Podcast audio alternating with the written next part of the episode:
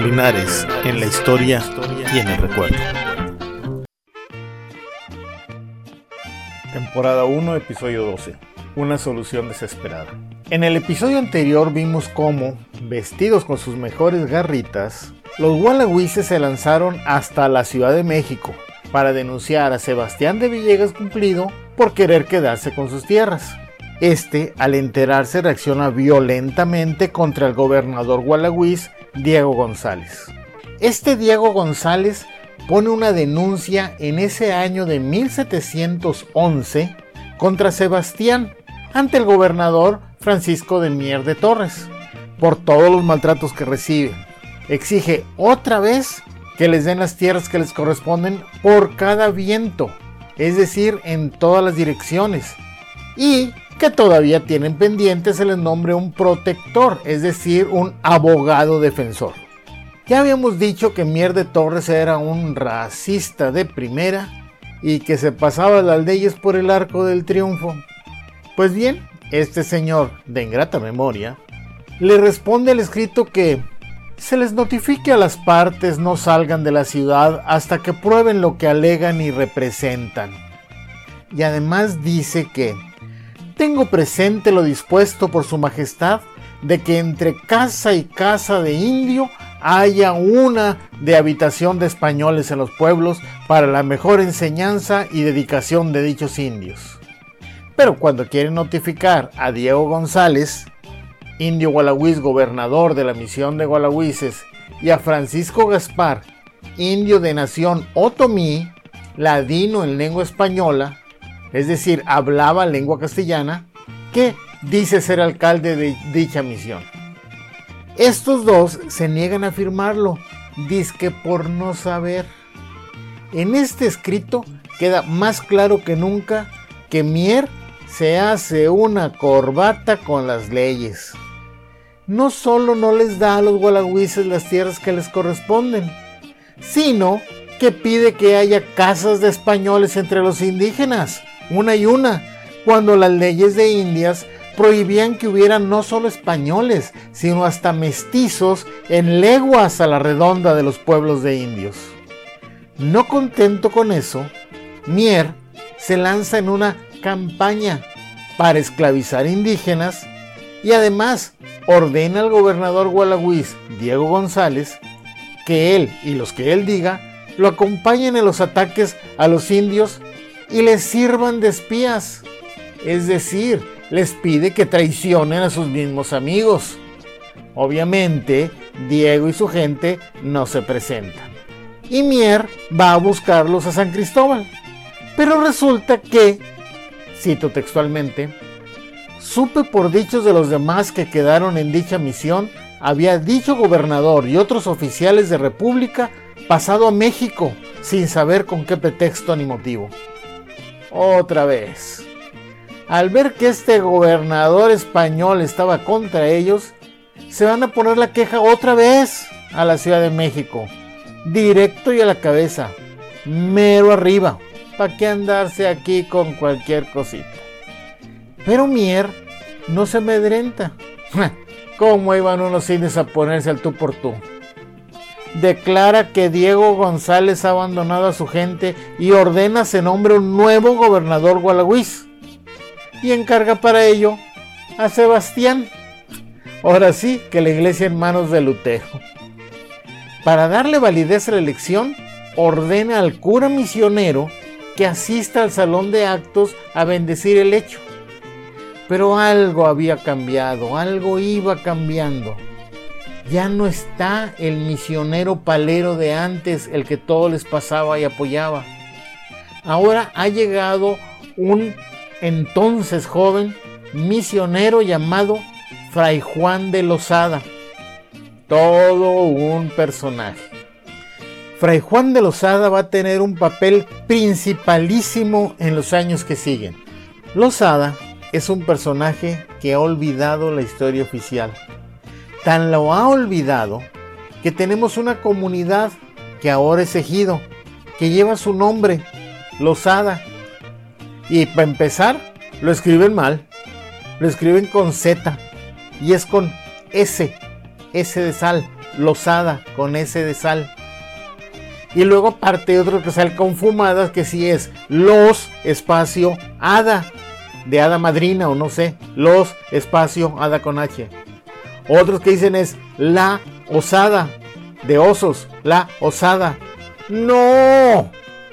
Losada es una sola palabra, se escribe con S porque así se llama el pueblo de donde vino Fray Juan de Losada, en el norte de España. Pues bueno, Sebastián y el gobernador Mier citan a Fray Juan de Losada a que vaya a bendecir el golpe de Estado contra Diego González y nombrar un nuevo gobernador gualawís, de preferencia menos rejego, y que les obedeciera. Pero Losada se niega. Van una vez a traerlo. Eh, ahorita voy. Y nada que va. Y otra vez. Ya les dije que ya voy y no va. La tercera vez mandan a dos enviados y el padrecito les dice abiertamente que no va a ir, que no admite esa elección, que es ilegal y que no debe hacerse. Bolas. Pero a Sebastián le vale. Y como quiera obliga a los que logró meter al salón de actos a que elijan a alguien. Y según dice el texto, nombraron por alcalde a Manuel Bustincia, indio nativo de la misión, casado con una mulata llamada María Hernández. Eligen por regidor a Miguel Vázquez, nativo de dicha misión, y su mujer Coyota. No más pechar sale en la herida de los uh, arios rubios de ojo azul que niegan su pasado afro, su pasado negro aquí tenemos otra vez una mulata, que es una hija de blanco y negro. La coyota, el que dice que la esposa de Miguel Vázquez es coyota. Bueno, coyota significa que es hija de mestizo e india. Acordémonos que los Vázquez, este debe ser hijo de Nicolás Vázquez, son los Vázquez que están ahí en Gualahuises, son mestizos. Este Miguel Vázquez sería el nieto de Agustina de Escobedo, nieto de el Nicolás Vázquez padre, hijo de Nicolás Vázquez hijo. Sí, eh, toda aquella historia de que secuestraron a Agustina, eh, fue raptada y para soltarla le, les tuvieron que soltar las tierras de San Cristóbal en 1656. Ya lo hemos platicado mucho. Otro dato interesante es que entre los que asisten y votan está un llamado Juan Rosales casado con una gualagüiz. Pero lo interesante de Juan Rosales es el apodo. Le apodan el vato o el Batex. Así que ya saben, cuando ustedes digan u oigan, nombre ese vato o nombre unos vatos o algo así, están hablando del apodo de un indígena de hace más de 300 años de San Cristóbal. Informados están. Mientras Mier y Sebastián andan entercados con sus maniobras chuecas, Diego González, el gobernador Gualagüiz, como ya dijimos, andaba en México. Y la misma semana de la elección logra algo importantísimo. La asamblea del golpe de Estado fue el 3 de agosto de 1711. Y a kilómetros de distancia, a un mes de viaje de distancia, el 11 de agosto, la Real Audiencia ordena que se dejen de hacer patos y hagan la medida de tierra para los gualagüises a los cuatro vientos en la torre. Está claro que legalmente Sebastián estaba perdiendo las tierras de las que se había apropiado ilegalmente. Y todo esto a pesar del apoyo que tenía del gobernador Mier y de la Torre, que habían hecho clic desde el primer momento. Estaba perdiendo el pleito legal. Tarde o temprano tenía que dejar sus tierras, él y sus sobrinos, las tierras que rodeaban a San Cristóbal, las que decían sus tierras, iba a tener que dárselas a los gualagüises. ¿Qué podía hacer en ese caso? ¿Cómo podía salvar el asunto? Resumiendo, Ante la reacción violenta de Sebastián y las trampas del gobernador Mier de Torres, Diego González, gobernador Gualagüiz, se va nuevamente a México.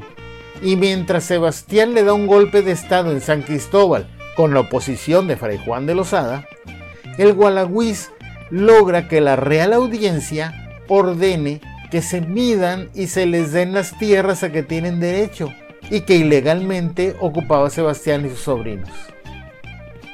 Nada más para cerrar, imaginemos el diálogo entre Francisco de Mier de Torres y Sebastián de Villegas Cumplido.